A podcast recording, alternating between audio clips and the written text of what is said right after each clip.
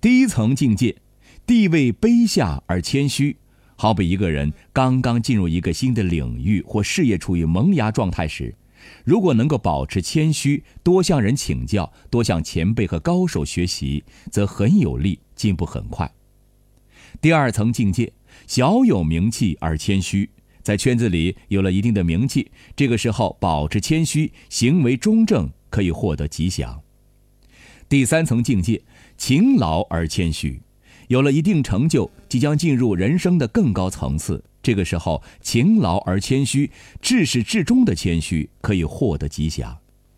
实际上，现实生活中，很多人到这个层次就开始飘飘然、忘乎所以了，不知道继续谦虚，也不愿意继续勤奋努力、精研技艺，结果呢，前进的步伐就此终止。第四境界，充分发散自己的谦虚，意思是说，不仅对自己地位高的人要谦虚，对比自己地位低的人也一样要谦虚，用谦虚的美德去影响、感染他人，则上下和顺。无往不利。实际上，我们经常看到一些有大成就的人，很是平易近人，没有一点架子或狂傲之气。这种人就是具备挥谦之德了。第五层境界，居于尊位而谦虚。这个境界好比飞龙在天，如日中天。一个人取得了大的成就，居于尊位，依然保持谦虚，就能广结善缘，还可以讨伐那些狂傲之徒。这样就能积极地引导社会风气，让大家都知道守谦虚之道。第六层境界，声名远播，谦虚到极点而大有作为。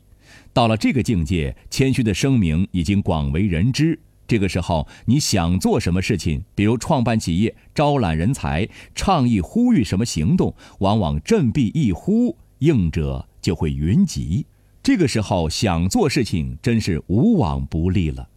上面就是牵挂的六个层次，大家不妨结合自身情况，好好体会，牢记圣人创立牵挂的良苦用心，自始至终保持谦虚谨慎的美德。这样，我们的生活和事业必将越来越美好。江南一林仅以此文与大家共勉。好了，朋友们，本期节目就到这里了。希望这期节目能够对您有用。如果您有疑问，可以在江南易林周易研究中心微信公众号上与江南易林互动交流。感谢您的收听，我们下期再见。